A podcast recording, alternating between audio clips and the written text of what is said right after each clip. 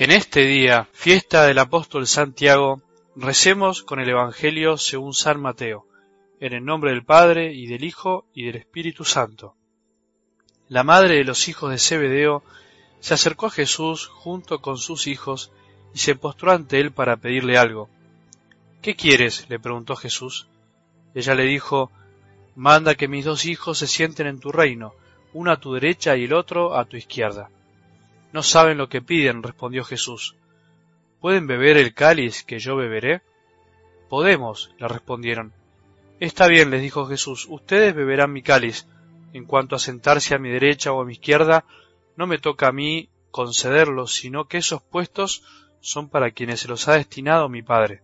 Al oír esto, los otros diez se indignaron contra los dos hermanos, pero Jesús los llamó y les dijo, Ustedes saben que los jefes de las naciones dominan sobre ellas y los poderosos les hacen sentir su autoridad. Entre ustedes no debe suceder así, al contrario, el que quiera ser grande, que se haga servidor de ustedes, y el que quiera ser el primero, que se haga su esclavo, como el Hijo del Hombre, que no vino para ser servido, sino para servir y dar su vida en rescate por una multitud. Palabra del Señor.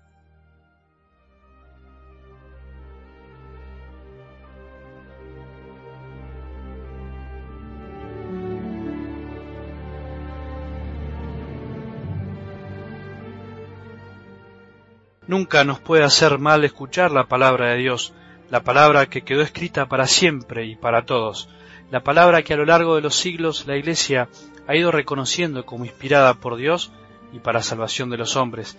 Es palabra inspirada por Dios, pero al mismo tiempo escrita por hombres de carne y hueso como nosotros, y por eso necesita ser interpretada, necesita ser explicada.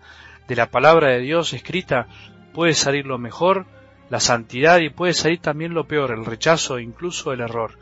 Por eso tanta confusión y error, porque muchos creen que basta tener una Biblia en las manos como para que esa palabra dé frutos. No, no basta, no alcanza. Para que dé frutos en nosotros es necesaria una comunidad de personas que a lo largo de los siglos la vaya comprendiendo, viviendo y transmitiendo. Eso es la Iglesia, para eso es la Iglesia, para recibir la palabra a los pies de Jesús para comprenderla, para vivirla y transmitirla. Algo del Evangelio de hoy nos trae al presente un momento de la vida del apóstol Santiago, cuya fiesta celebramos, ese hombre que deseó ser el primero, pidió ser el primero y finalmente llegó a ser primero. Logró el primer puesto que deseaba, pero no por los caminos del acomodo, del ventajeo, sino por el camino del servicio que Jesús le marcó. Fue el primero de los apóstoles que recibió el don y la corona del martirio. Tuvo que pasar mucho tiempo para que comprendiera esas palabras de Jesús que incluso a nosotros nos puede costar comprender. ¿Pueden beber el cáliz que yo beberé? Junto con Juan y Pedro, fue uno de los apóstoles privilegiados y elegidos para ser testigo de momentos fundamentales en la vida del Señor, la resurrección de la hija de Jairo, la transfiguración, la oración y el sufrimiento de Jesús en el huerto. Sin embargo, él quería más, no se conformaba con eso. Junto con su hermano y utilizando a su madre para lograr lo que quería, le pidió a Jesús más privilegios. Le pidió un puesto en su reino, sin saber que el reino de Jesús iba a ser muy distinto de lo que él pensaba.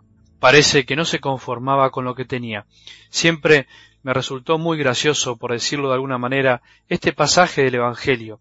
Es divertido ver cómo de una ambición muy mundana Jesús logra sacar un sí, un Podemos casi inconsciente a dos hombres que no sabían a qué se estaban comprometiendo. Dicen que sí por ambición y deseos de figurar y terminan comprometiéndose a ser esclavos de todos para llegar a ser grandes algún día. Hasta los otros diez se enojan por esa actitud, signo de que a ellos también les interesaban los puestos.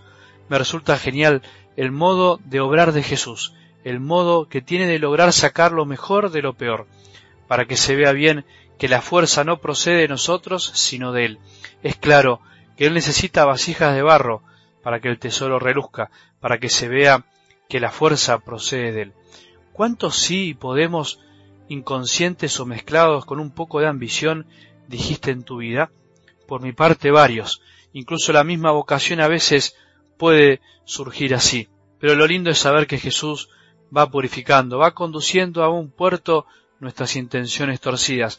Qué esperanzador es saber que Jesús puede hacer de alguien deseoso de reconocimiento, de popularidad, de búsqueda de poder y de tanto más, un enamorado del servicio y del amor.